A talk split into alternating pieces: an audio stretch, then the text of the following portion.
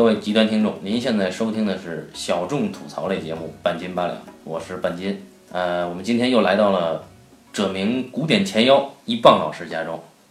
大家好，我是一棒。哎，一棒正在剥橘子啊。我们今天想聊一个比较冷门一点的院线片，应该已经下线了吧？嗯，差不多吧。当然，前一阵儿就文艺青年肯定都知道这个片子哈。对呃，是一个女导演的处女作，叫《黑处有什么》。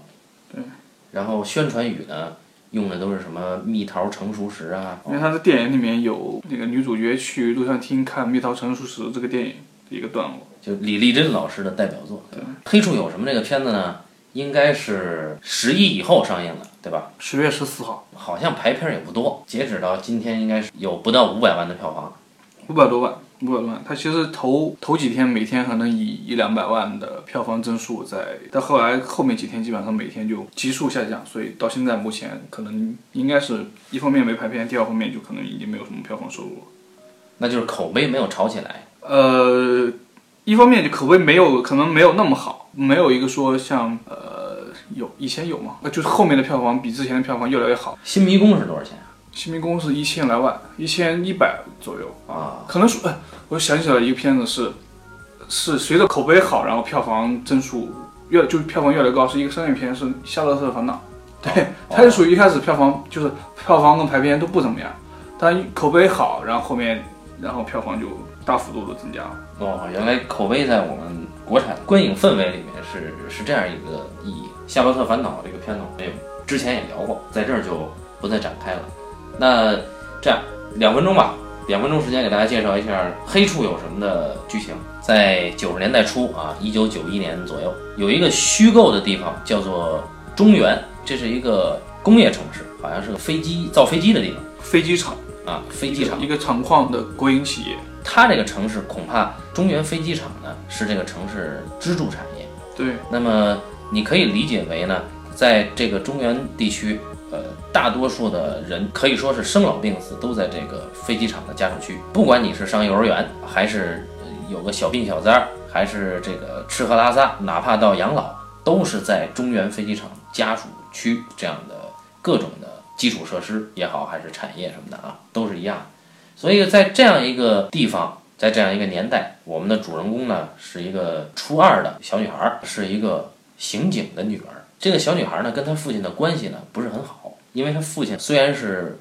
听起来是威风凛凛的刑警，但是呢是被同行以及周围社区里的人邻居不是很看得起的这么一个人。平常有时候老拿他开玩笑，因为这个人呢是一个较真儿的警察啊，然后平时呢过日子呢又很抠。那是这样一个人，那这作为他的女儿，一个刚刚进入青春期的女孩，自然觉得很没面子。在他上初二的这个时间段里面呢，中原飞机场的家属区附近发生了一起强奸杀人案，死者是个青年女性，发现尸体的时候呢是全身赤裸，是被奸杀致死。这个案子在这个小地方迅速就引起了大家的讨论和关注。我们的主人公初二的这个女生，她自然也不可能置身事外。所以就有了很多的揣测。她有一个同班同学，是一个常年留级生，也是一个女孩，哎，还是同桌，对，也是一个女孩，比他们都要大个三四岁。她呢，父亲也是警察，刑警啊，是一个火爆脾气的中年汉子。这个人破案非常的快速果断，在单位里边呢也比较吃得开。而我们的这个小女孩呢，在万年留级生的算是姐姐的带领下呢。逐渐的意识到了一些，比如说什么男女之事啊，青春的烦恼啊，比如说什么要逃离这个逃离这个中原飞机场的家属区啊，等等等等。在他父亲探案的过程中，又一次发生了强奸杀人案。那这个时候呢，他的父亲和这个万年留级生的父亲就产生了破案的分歧。那么，甚至这个万年留级生的父亲呢，不惜找人顶包顶罪，你要迅速破案。主人公的父亲呢？就本着科学的精神，把这个嫌疑人呢就给解放了。这个时候呢，又发生了第三起强奸杀人案，而同时，我们的这个主人公的同桌，这个万年留级生也下落不明。这个万年留级生有一个男朋友，是中原飞机场家属区的一小混混，他被列为头号嫌疑犯，抓了起来。然后，我们的主人公这个小女孩的父亲以及这个失踪女孩的父亲两个人就陷入了破案的绝对对立立场，一个认为。是这个小混混杀了自己的女儿，另一个认为这个小混混其实没有作案动机，在僵持的时候，故事就结束了。呃，因为你看的版本跟我看的版本不一样，你看那个版本是院线版、公映版跟电影节版。所谓的电影节版，它有一个很大的区别，就是关于这个小混混他的下落。电影节版的他的下落，实际上是说那场戏他一出来，脸上脸上鼻青脸肿的，就说明刚刚经过严刑逼供，然后他从警察局的一个后窗逃出来了，逃到一个什么地方，然后在一个屋顶上，然后失足，然后摔死了。啊，这是这个这个小混混他的结结局。结尾镜头是一样的，是这个小女孩进入这个高粱地。呃，芦苇丛嘛。啊，芦苇丛。对，最大的那个不同就是那个小混混的下落。呃，那个公映版的小混混的下落是什么来着？是被释放了，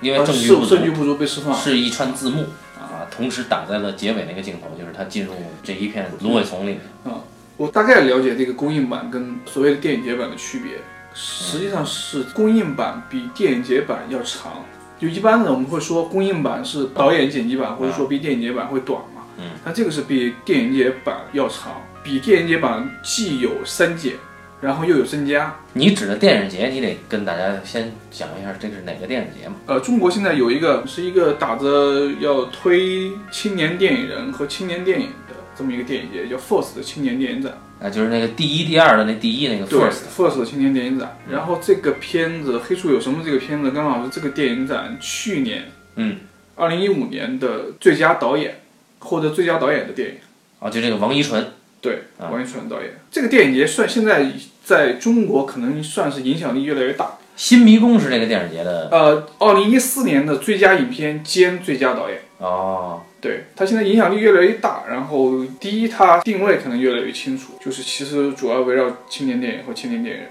一般的成本不高。呃，那不一定，那不，你是商业片你也可以投，但商业片你进入电影节的评价体系可能就不讨好嘛。嗯啊，这个跟你的成本没关系，那主要是它有硬性标准，其实就是你作为电影创作人，你的前三部电影必须在你的前三部电影之内。哦，哎，它是这么一个硬性标准。那至于你多大年纪，这个也无所谓，你可能四十岁拍第一部也行。然后你是不是院线片，这个也无所谓，啊，这都是无所谓的。你成本有多少，这个也无所谓。所以这个电影节指的是 First 青年影展里面那一版，对吧？对，嗯，因为它这个它这个所谓的电影节版在电影节放映过，然后在电影节之后组织其他活动中也放映过。刚才说它这个公映版跟电影节版的区别，就是它既有删减，然后又有增加。还补充一点，就是这个电影时间是一九九一年，嗯嗯，九一年，我觉得一九九零九一年这个年份，第一，它其实是一个在中国当代史上有点特殊意义的年份。因为其实刚好是结束了中国之前的那段政治时光，之后的邓小平南巡在一九九二年，嗯，啊，它其实是一个夹缝之间的时间，嗯，然后第二个是这个电影里面，其实大家能看到很多关于其实很年代感的东西，你说符号也好，然后年代感的细节也好，它出现了大量这种东西，包括流行歌曲。嗯。啊，包括这个，比如说电视里面说了什么东西，然后这个这个爸爸在吐槽说啊，这种广告它越来越多，对，它其实有意思，然后铺成了很多这种年代感的细节，而且也之后呢，出现了很多电影评论在关于这个电影它的年代感的一些争论。啊，就有的人比如说说啊，这个电影年代感很亲切啊，或者说很那个时代。有的人可能觉得他在有一，他只是在堆砌那些符号，然后陈词滥调。他删减的部分，其实我大概知道有哪些部分，那增加的部分，我现在就是无法，因为我没有看过硬版，无法去猜测说它增加了哪些部分。比如说，我知道有些部分啊，因为这个戏里面涉及到的涉及到了犯罪题材，嗯，然后涉及到了公安形象，所以这两点其实在中国的审查环境里面是两个比较敏感的东西。嗯嗯啊，它这个片子其实也是。要按正常流程来讲，他可能是会经过公安部去审查的。就除了电视局的审，对，他是需要去公安部审查的。嗯然后这个片子里面，我了解的情况是，比如说公安判案的段落中间，有很多是被被剪掉的，是因为形象问题，公安形象问题。比如说这个女主角她的父亲在审讯的时候跟那个人说一些事情，那个段落，然后包括他的同事，然后怎么踢那个嫌疑人一脚啊，可能一些比较碎的镜头给剪掉。哦。就是一些行为上的细节，对，然后还有一场戏，我记得应该是被删掉了，就是他们围绕张雪的失踪，在说到底是不是赵飞杀了张雪。张雪就是万年留级生主角的同桌，对，赵飞是他男朋友。警察局内部不是关于他到底是不是赵飞杀害了这个张雪，有两派争论嘛？对，其中一派争论主要就是这个女主角她爸，嗯啊，女主角她爸认为呢，根据他的推断或者根据他掌握的证据来看呢，不是那个人。然后另外一边呢认为是那个人嗯，然后张雪她父亲呢这个时候就很愤怒，然后又出来拿椅子砸这个女主角她爸，然后呢下一场戏呢就是他冲出去了，冲出去什么意思呢？冲出去就是他可能要对那个赵飞进行刑讯逼供。嗯，然后其他人跟着出去了，然后这个时候女主角她爸准备出去的时候，被这个警察局的局长给拦住了。哦，这场戏确实没有。给警察局局长拦住了，重点是什么呢？重点是警察局局长跟他说了几句很暧昧的话。一个方面可能是他处理现在的这个状况，另外一个方面他干脆就是可能把这个人给类似于降职处理了。他跟他说这个旁边有一个什么资料室还是什么，说这个资料已经那个老师傅很多年已经没有什么好好整理了，说你去帮助他整理整理吧。对，哦他说了他他说了这么一番话。调职了对有可能是调职，有可能是说，哎，就现在暂时把你摁一下。啊对，他有类似于这种吧，关于警察形象的问题，他会有这样的三点。啊！因为院线他就演到拿椅子拽他一下就完了，没有冲出去是吗？没有冲突啊，连冲出去都没有。啊。你说冲出去，其实对象应该是那个赵飞嘛，对混混儿，但是我记得就没有他的形象。嗯，那看来也不多的。对，就对，就是就删减的是整场戏里面的个别的呃片段台词啊，或者说镜头啊什么的。我们简单介绍一下这个导演。那导演因为我呃现在认识他，嗯，就他看上去挺年轻的，所以网上有戏称说他是九零后，然后他是学外语出身。其实这些在一些应该在一些那个媒体报道中，包括采访中间都有讲，讲他自己可能花了十年时间在写这个剧本。嗯一般情况下，我们讲，尤其是女性导演，嗯，她的第一个作品一般都会，当然这样说可能有些粗暴啊，但是一般都会和她个人的青春成长经历是相关的。嗯啊，这个黑处有什么这个作品，看似是包装在一个凶案的探索过程中，但实际上它讲的是一个少女的成长的青春期的这一段历程。对对，所以这个就是特别有意思的一个地方是什么？就是我觉得其实很多年轻导演或者年轻创作者去做一个东西，我比较看重就是他那个动机跟冲动的东西。嗯，有些年轻导演的东西，你会觉得他很有锐气，嗯然后觉得他他那个冲动和动机是能被你强烈的感受到的。啊啊，但是也有一些你是会觉得他在那个前最开始那个东西之后，他可能在在路径的选择上，可能有更多的东西在包着这个东西在往前走。比如第一类有锐气的是是哪个导演，或者说哪些作品嗯，你说中国的吗？啊？中国我之前看，我觉得有，我觉得梅姐算一个吧。梅姐，梅姐也是这个 first 迎来了一个吗？梅姐是梅姐是新迷宫前面一年的，哦，呃，不一定非得说这个电影节，我就说年轻电影作品。就还有一种就是，其实它是学习的结果。你像这几年口碑最好的华语的电影，比如说新迷宫，嗯，比如说这个路边野餐，嗯我其实倒觉得这两个片子，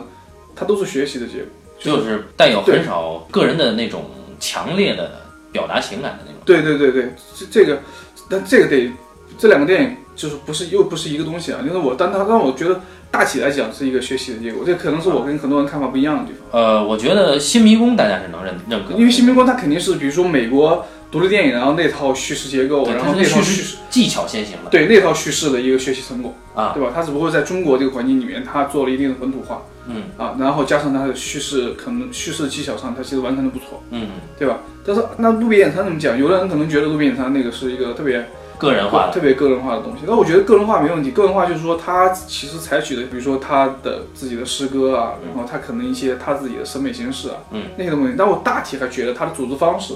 呃，表现形式，对他的组织方式，然后那些东西，我觉得还是比如说像以前，尤其是塔科夫斯基塔尔科夫斯基的那一套。对那套东西，我我我觉我觉得还是一个学习的结果。也就是说，你其实在动机和他的方法上做了判断。那么你觉得王一淳导演他更偏向于前者是吧？就更有锐气的，还是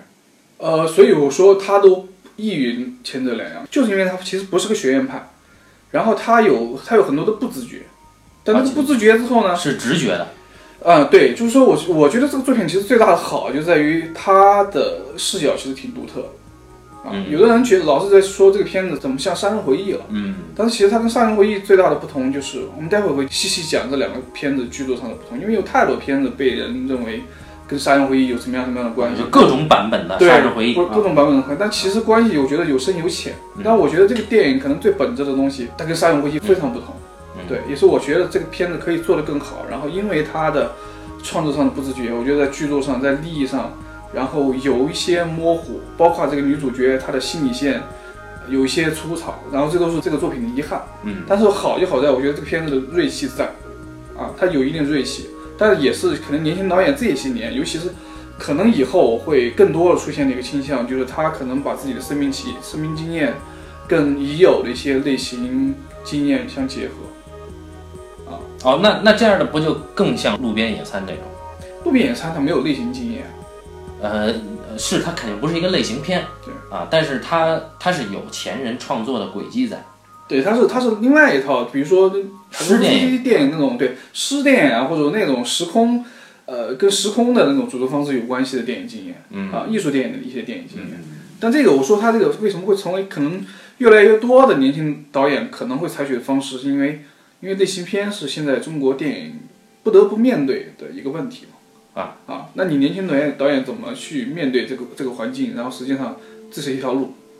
啊，我觉得这条路可能会越来越多。也就是说，从个人出发，就是说这个导演个人创作和和一个市场之间这样一个协调过程，个体的表达和类型的创作方式有一个融合或者说是博弈。从整个中国电影来说，它你说不得不面对类型，这个意思是它要市场更规范，所以要有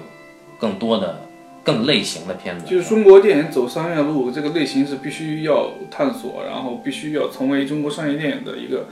很重要的内容。嗯，那说回来，王一淳导演他的这个黑处有什么和他自己的个人成长经历有没有关系？有关系，但这个关系我就觉得，呃，他的初衷跟他自己的能力，以及跟电影最后的呈现，他有时候是很偶然的，就是因为他不是那么自觉，可能这个显示出那种结合度没那么高。那他是否也经历了这种案件，还是说他没有经历案件，因为我看到他接受采访，他自己说了一种重要的一点，就关于他这个动机的事情，实际上是来自于他对他父亲的情感。啊，说啊？他最开始跟他父亲是什么样的关系，然后后来呃因为什么事情，然后这个关系有改观，或者说产生变化，啊，是这么一个东西。但这个东西其实在电影里面的表达是弱化了啊啊，没什么关系。但这个电影好好在，我觉得它锐气在，包括它的视角独特在，它其实是用一个少女被奸杀的这么一个连环案，嗯，然后来透视这个环境，其实对。女性也好，或者说对女孩、少女也好，然后那种有点性压迫，然后又有点性暴力的那种环境，嗯，啊，它其实是在讲讲这个东西。所谓性压迫指的是，呃，因为现在也有嘛，就是说这个社会，呃，它整体来讲对于女性的那个要求是你不能过分的觉知你自己作为女性的那个性意识。对，这是你说的前者。那后者就是所谓这个性暴力，其实在这里面，我觉得特别做的很不错的一点是，他去老人院，这是一种，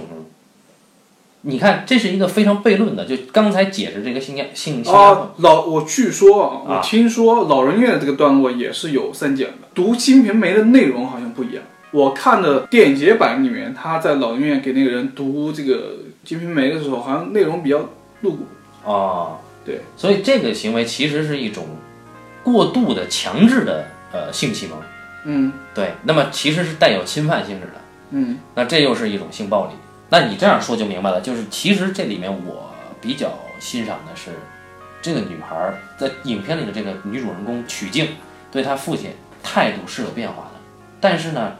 恰恰是你刚才说的，它里面是弱化的，就是这个没有构成一根线。嗯对，但是这里面最打动我的一个细节，一场戏，因为大家知道，就是那个时候很喜欢占公家的便宜，嗯大家都是国企国企意识嘛。那个时候他爸呢，因为是就是现场是要拍这个犯罪现场的照片的，他爸是拿着警察局里的那个照相机的。然后这两三起凶案过去之后呢，这一卷胶卷啊还剩一张，嗯他爸跟这个曲靖说说还剩一张，要不就浪费了。说我呢给你拍一张照片儿，这个细节特别打动我。国企工厂的那种氛围，这个质感一下就出来了。就是说，父亲或者说家长爱孩子的一种形式，它是包裹在一种占国家便宜，然后同时呢又有自己对你的这个爱，它是一种很复杂的情感，然后又在这样一个很实在的，因为这个行为我相信很多家长都干过，嗯啊，然后做出来以后你就觉得哎这个父亲又寒酸，但是他就是我们这一代人的父亲，所以那个细节特别打动我。嗯，而且之前他父亲老是在问说，你知道爸爸最爱的是谁？如果家里只是有只有一碗饭，爸会给谁吃？然后这曲靖全都倒背如流啊，每次都有这么一套对话，啊，也看得出来这个爹确实够衰。我是觉得那场戏就是真正有父女情感的，是那场戏，对吧？对他的他的视角，包括他看看那个环境的眼光，我觉得都足够独特啊。那这个电影的问题，它的好就是就是实际上是那套眼光跟他那个利益上表达上的那套东西。看环境的眼光，你指的是啊，但他那个是个虚构出来的，但通过这个虚构，其实能看出来，就是他大概讲的是一个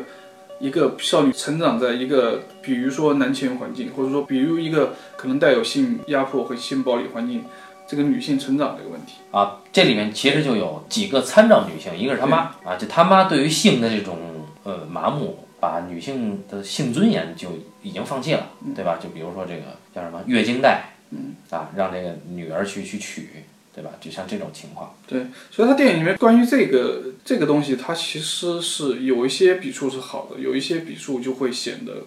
刻意，显得不好。就他其实关于他父亲那套东西，尤其他父亲那套东西跟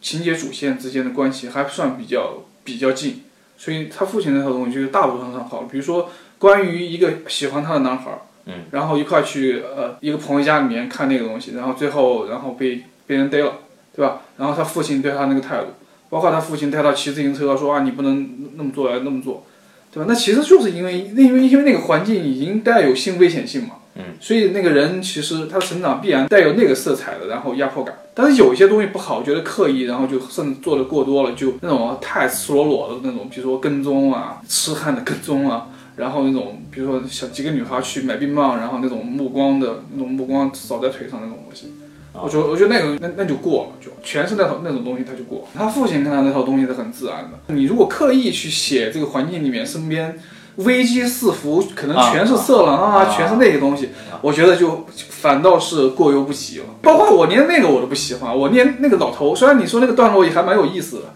但我连那个都不喜欢，我都不太能觉得一个老头，然后躺在病床上，然后让让一小女孩来读这个《金瓶梅》，然后获得快感，然后还抱了门的啵一口的这种东西。感觉这个中原飞机场家属区或者整个这个城市里面的男人啊，已经成熟的男人对这个少女都有一种很扭曲的态度啊，对，就是但是我我觉得那个东西也不是没有，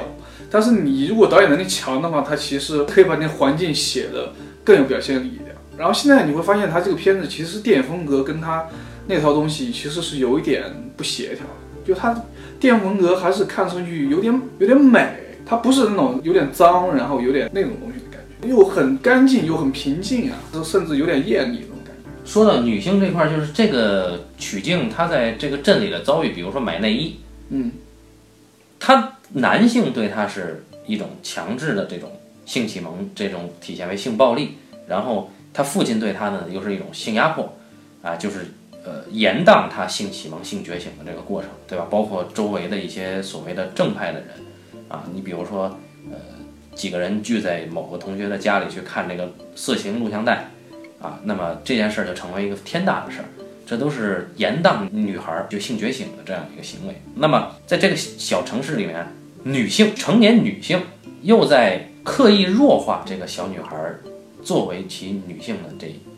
性觉醒的这这些行为。比如说你买内衣，她就不给你内衣，她就说你给你一小背心儿，你穿着吧。嗯啊，比如说他妈，他使他妈的那个面霜，可能他妈就得骂他。包括这个班里女老师这些行为，其实基本上外界的压力呢，集中在她身上呢，都是相对显性一点的。嗯，但是集中在那个张雪身上，就是那个万年留级生啊，她的同桌身上的呢，相对隐性一些。因为张雪在年龄上要比她大，那么如果说她初二应该是大概是十四五岁的时候，那么张雪可能就已经十七岁左右了。而张雪是有一个类似于男朋友这样一个角色的，然后张雪平时的打扮举止已经是一个在逐步走向成熟的一个女孩，包括她的性意识的这种独立的看法，其实都跟周围的环境格格不入。那么她这样势必会受到外来的一些压力，班上的女老师对她的这种嘲讽啊、刻意的排挤，那么她失踪以后又有一些流言等等等等，这都是对一个女孩成长过程中不友好的一种社会环境。这在女性的几个女性角色里面，其实是起到了这个很明确的指向作用的。哎，你刚才说到说这个嗯公益版里面其实也是有他收到了明信片，然后那个明信片上是有海南还是什么，呃，海南对吧？那这个其实是讲应该是张雪给他寄的。没明说，也没有署名，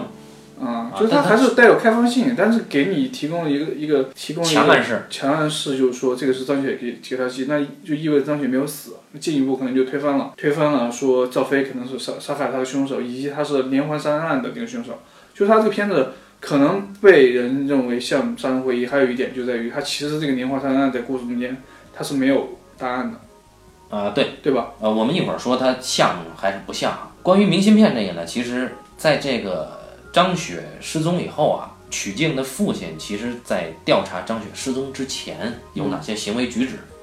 其实就提到了这个海南。那么曲靖的父亲就说，万一他要是去了海南呢？嗯，所以后面来从海南寄来一张明信片，明信片的画面是海南的一个照片，那这其实很明确的有个呼应，就是告诉你，其实张雪走了，不是死了。那女性的这一块儿可以说是她的这个影片里真正他想说的这些东西。那外面包裹着一个所谓连环强奸杀人案这么一个啊凶案类型片的一个外壳，这样包裹是不是有意思？有些人是在一直在吐槽，啊，就是呃你这样包裹是不是在骗钱？然后你这这种包裹是挂羊头卖狗肉。然后我原来一直在骂这个电影发行公司的一些思路，就是说你明明是这种片子，他给你宣传成另一种片子。但是这次我觉得很有意思，就是这个里面说的是蜜桃熟中案，对吧？这个发行思路是对的，这个我觉得怎么说呢？因为这个片子的发行方，嗯，然后甚至在做这个比较核心的人，嗯，我都是认识的，嗯，然后他们其实也有呃关于发这个片子的困扰。啊。啊我觉得就是发这种片子，啊，就这个东西其实最后是一个很不得已为之的一个办法，就比如说把这么一个电影，然后包装成可能有一些色情噱头，有一些然后有一些凶案，啊凶案噱头，对，包装这个东西，它不得为之是因为什么？就是因为这是中国的这个电影院线环境造成的。呃，其实世界范围内真正卖钱的电影不也都有暴力和色情两个元素吗？啊，那那那是一方面，另外一个方面是因为你在中国电影的院线环境里面，你只有所谓的商业院线，啊，没有艺术院线，对你只有商业院线，所以说你的你的黑数有什么？你面临的竞争是一些商业大片，湄公河行动，对你你的竞争对象是那些商业大片，没有人去电影院之前知道你。没有说那个人说我还是抱着一个看艺术片的心理去商业院线的，对吧？啊所以所有人进商业院线之后，他其实是都是抱着商业电影的期待，然后去商业院线的。我觉得是这么一个关系。就如果你有中国有像美国一样或者欧洲一样的艺术电影院线，就是所有只有那一小波人，哪怕最后五万五百万票房呈现的这些人，对吧？这些人他去艺术电影院线，他就知道我是看艺术电影的，那我们这个发行就完全可以宣传，可以跟那些东西没有关系。啊，你的意思就是说购买这个影片的动机在一开始就已经定了，对，就是因为你实际上你进的是另外一个厂子，所以注定是一场骗钱的发行模式。它不是动机是骗钱，而是说他只有这么一条弯路可走。如果是艺术院线的话，但中国不是现在一直一直在推行艺术院线，哎，就很有意思，就是这这个片子还在快要就就还在上映的时候，贾樟柯不是对有一个艺术艺术电影联盟影院联盟是吧？对，但这个到底它的覆盖面有多大，然后程度有多大，目前还不知道。然后另一件事儿也挺有意思，就是和平导演的一个片子，嗯，名字我忘了，还挺长的。什么回到回到相爱的那一天啊，这是去年去年上映的一个电影。呃，说是因为这个发行太差，所以和平导演自己在自己的微博上上传了网盘下载，听着像是一个文艺片。是一个文艺片，本来是下载是一个一直呃作为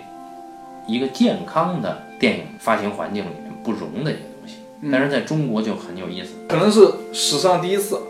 哎，这是导演他妈自己对对，那头是蔡明亮一直在封，一直在微博上骂这些分享电影的人，然后这边和平自己来一个。但是这个事儿我不太懂的是在于和平有没有权利做这个事儿，就是这个事儿他有没有跟制片公司也好，跟投资人也好，然后去去商量这个事儿。嗯，要不然你这个等于你就你当然你可以说动机是好的，是我想让更多的人看到这个电影。但你说你这个发出来，呢如那制片人跟投资人他如果有其他的后续的比如说人家想卖盘，呃，或者或者是卖给什么频道啊，或者什么之类的，或者网卖给网络啊。你像贾樟柯那那年那个事，他有点像义举的事儿，他就是完全站在，但他有可能自己就是投资人、制片人之一啊，因为他那年那个是《天注定》还是什么哪个片子，《天注定》嘛，《天注定》因为突然被禁止上映了，然后他放弃了，他放弃了一个他其实自己在弄的一个事情。啊，等于把那个钱，把那个事情的钱给补回到关于《天注定》这个电影那个放映跟跟宣发的损失上来。好，那么借着这个发行的事儿呢，其实就说蜜桃熟中案，那其实就结合了少女的成长、心理变化以及外表的包裹的这个罪案，对那是不是合适？至少泛泛的讲，这个结合在电影中间还是完全成立的。它并不是说是完全呃两层皮的东西。嗯，它在电影中间至少有，至少你这个你你的所所有的那些关于这女孩对她来说有危险的那些环境也好，然后对她心理产生那种压迫感的东西也好，其实还是有一点点是跟那个凶杀案它有关系的。我觉得这个都不是问题，问题是我觉得该讨论的是它的剧作模式，然后它的剧作模式里面可能有哪些地方做的不够好。我们现在可以再聊，嗯，比如说为什么说它像杀人回忆，就说到最开始的一个问题，就关于呃类型电影，然后它怎么跟这个作者性结合的问题，嗯，然后杀人回忆为什么那么好，尤其是中国影迷的喜欢，嗯。啊，它可能对于普通影迷跟对于年轻创作者来讲，它是两个东西。对于普通影迷，他可能他是一个看类型片的眼光。那个类型片的眼光在于，啊，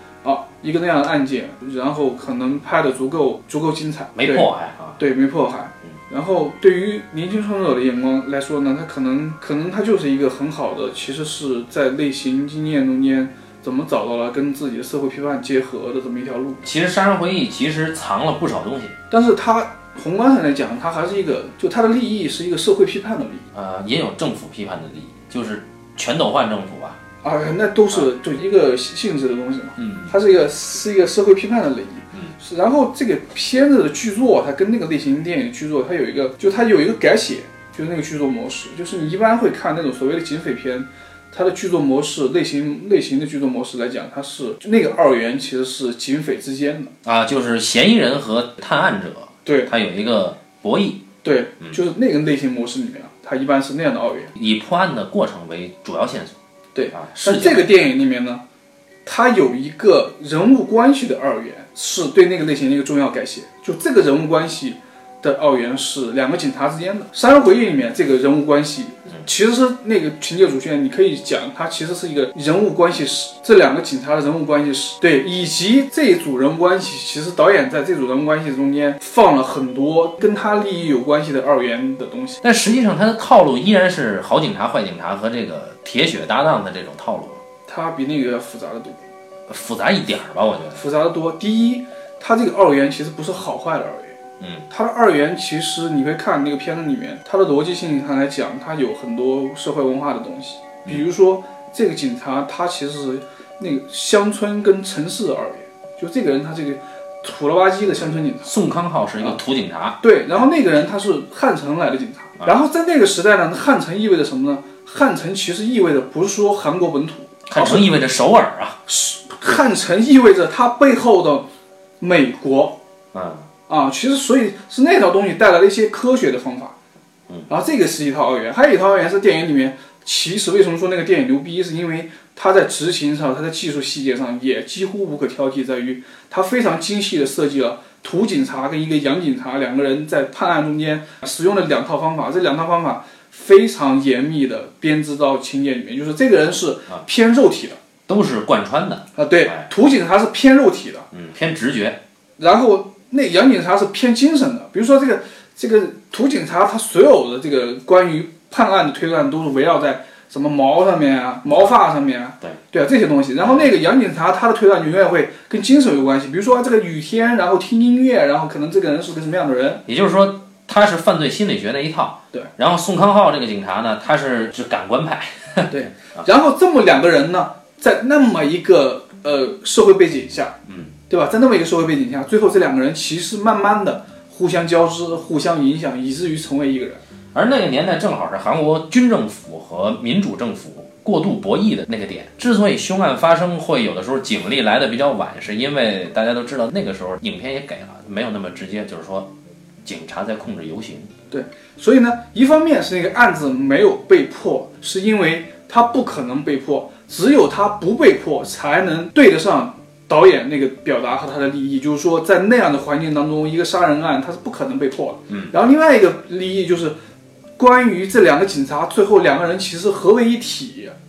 对吧？全部面对这么一个连环凶手案，他们是无力的。然后那个东西是他们的共同的伤痛记忆。呃，就是两个男警察合为一体是什么意思？合为一体就是这两个人其实最后合为一体也好，或者互相交织也好，甚至互相转换，就啊，那个人最后变得，就图形他变得越来越理智了。嗯啊，甚至那个发现红内裤的事情是他先发现的，然后那个杨警察呢，尤其是经历了他有一个段落，其实是爱情是用是用爱情片的写法，在极短的段落里面讲了他跟那个小女孩之间的关系，当然不是一个爱情的事儿啊，但他讲了他跟那个女孩的关系，以至于当他发现那个女孩死了之后，他内心受到了冲击。就直接揍人的是他了。对，然后他变成那样的东西，然后最后这两个人就是其实是要一个人，就是说这两个人其实一体两面。嗯，然后所以说在大时代下面产生的那些事件，是所有人，是韩国当时所有人的伤痛记忆。所以说，好的犯罪片也好，或者警匪片也好，它其实讲的是时代，它不一定讲时代，但是我至少是是觉得讲环境。对哎社会啊，对，所以回到黑书有什么，我觉得他的剧作上，我觉得有一个地方，我们不说，就是黑书有什么有里面有很多细节像上回什么稻草人啊那些东西。啊，啊，这种比较，我觉得他说的影响是肯定的，对。对吧？但是我觉得就是你要讲这种东西，你必须得讲到一定的本质上去吧。动机嘛，对，那这个电影它剧作模式呢，我觉得其实有一个地方它其实是可以走，但是它其实走的过程中间可能不够坚决，就是你也能看到这个片子它其实在那个凶杀案之后，它有一个人物关系人物关系的剧作模式，其实是这个女孩跟她父亲之间，就是整个这个凶杀案的背景下，这个片子里面我觉得最重要的一组人物关系其实是这个女孩和她父亲之间。你意思说应该彻底把这个作为明显的主线，呃，也不一定彻底，但是这条线我觉得就是至再少强化至少你应该是清晰的。啊啊，但是他其实是有一些就是断断续续的那种，。现在看来像闲笔，嗯，如果是那样的话，你想想这个他这个故事里面的这个关系人物模式，其实在讲什么呢？就是讲这个女孩她在那个环境当中，比如说性压迫啊、性暴力这种东西。她父亲在一个什么样的环境呢？她父亲在这个故事里面，其实是这个人设有点像是一个不得志的这种这种警察嘛。呃，他父亲的人设有些刻意，就是他父亲是一个说着科学破案语言的，窝在小镇的一个不得志的中年警察。那他就是不得志，对吧？呃，对，然后在警察局其实也挺格格不入的。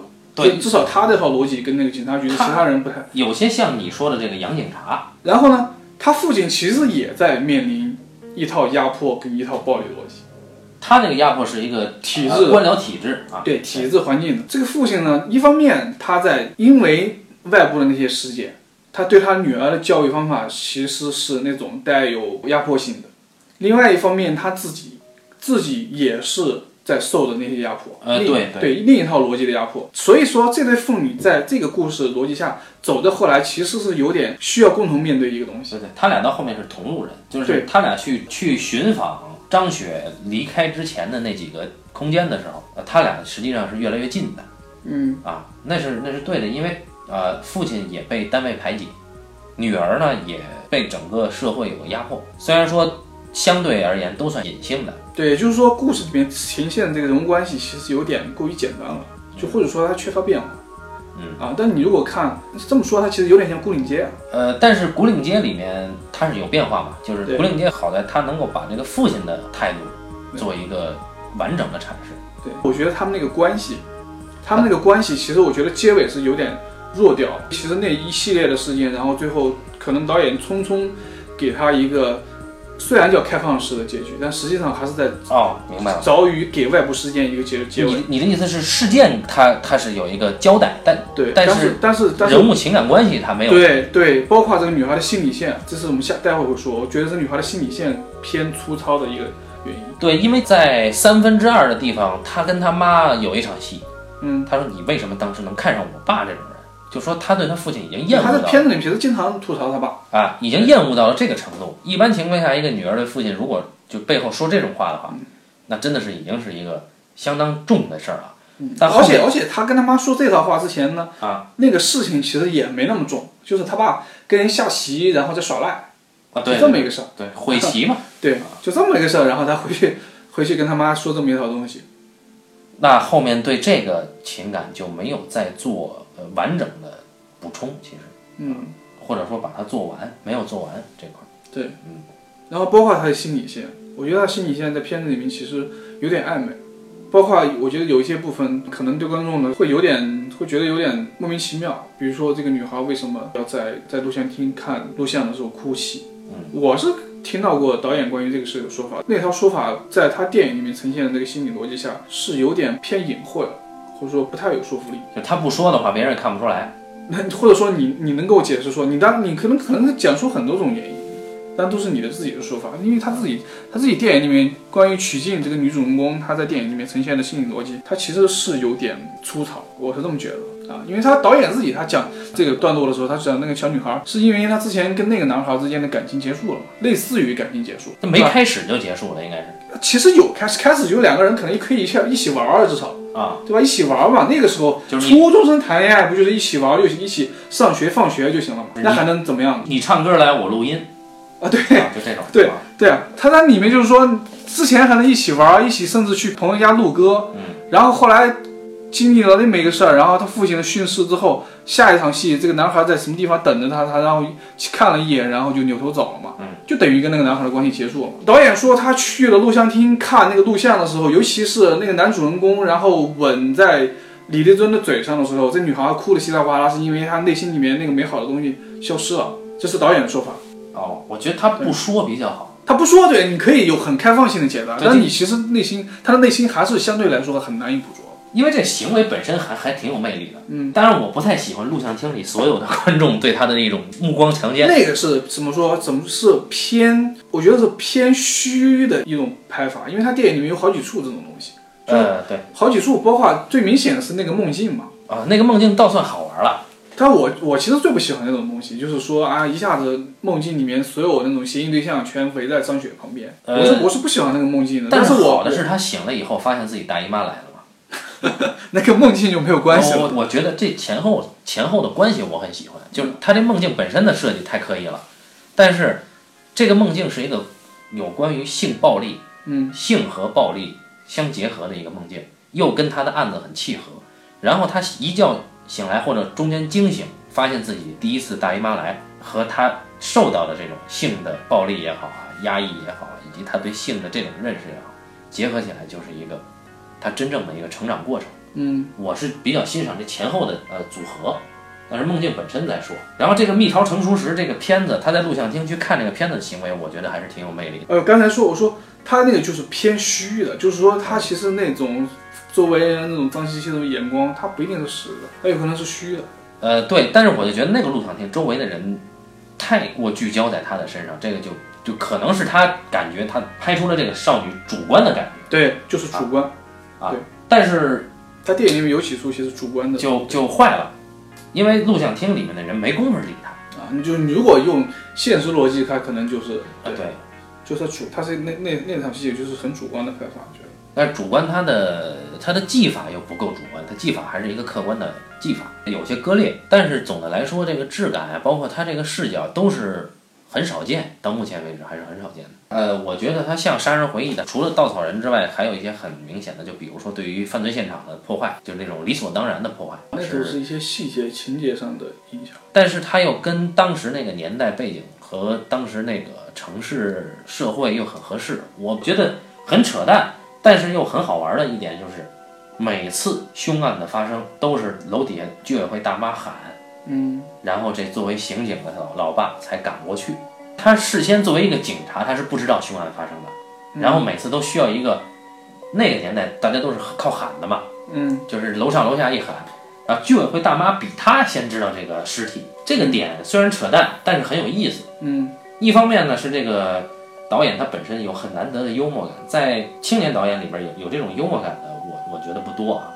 另一方面是这个属于一种夸张的表达，但是又是那个年代的事儿啊，就是居委会大妈有时候比警察管用。呃，那个时候作为应该在第一时间出现的警察，他们反而是姗姗来迟的，这个点其实是很好的，我觉得。然后包括他们对嫌疑人这种态度，主人公的父亲这曲靖他爸，他知道第一次的这个嫌疑人一定是顶包的，嗯那么他要放他呢，还不能用正规的名义去放他。嗯啊，要让他自己偷偷跑，这个也很好，对吧？你你正规放他，你你怎么说，对吧？那公安局抓他的时候怎么说？你相当于有一份体面，嗯这个是是一个土警察应该有的智慧，说明他爸已经慢慢被同化了。真要是有棱角了，就是说觉得自己很信仰自己的一套科学破案体系的，很信仰这个疑罪从无的这种体系的一个警察的话，他不可能是用这种行为去去做的。说明他爸在结婚落地这么多时间过来以后，他爸已经是一个被同化的一个曾经有知识学养、抱负的这么一个警察，已经被同化了。所以这个过程本身虽然说是闲笔，但是我还是觉得还是很不错。嗯，但是他爸那个演员我不怎么喜欢，那个演员其实是一个话剧演员，比较抓马，对，比较话剧演员，然后又是好像演过小品，上过春晚演过小品。他这套表演其实这个电影里面，还是我还是觉得那种腔过重。他妈那个演员倒是相对电影化，因为他妈那个演员演过这个《白日焰火》那个导演前面一个片子我看过，她是女主角，叫叶彻。夜车啊，这个演员北京腔太重了。但是这个空间就是因为什么？为什么电影出现各种各样的方言？就是因为他这个空间是全国各地，然后五湖四海的人啊。哦，他是这意思是吧？对啊，你没看那个电影里面各各个地方的方言吗？什么啊对唐山的，什么什么陕西陕西的，哪的话都有。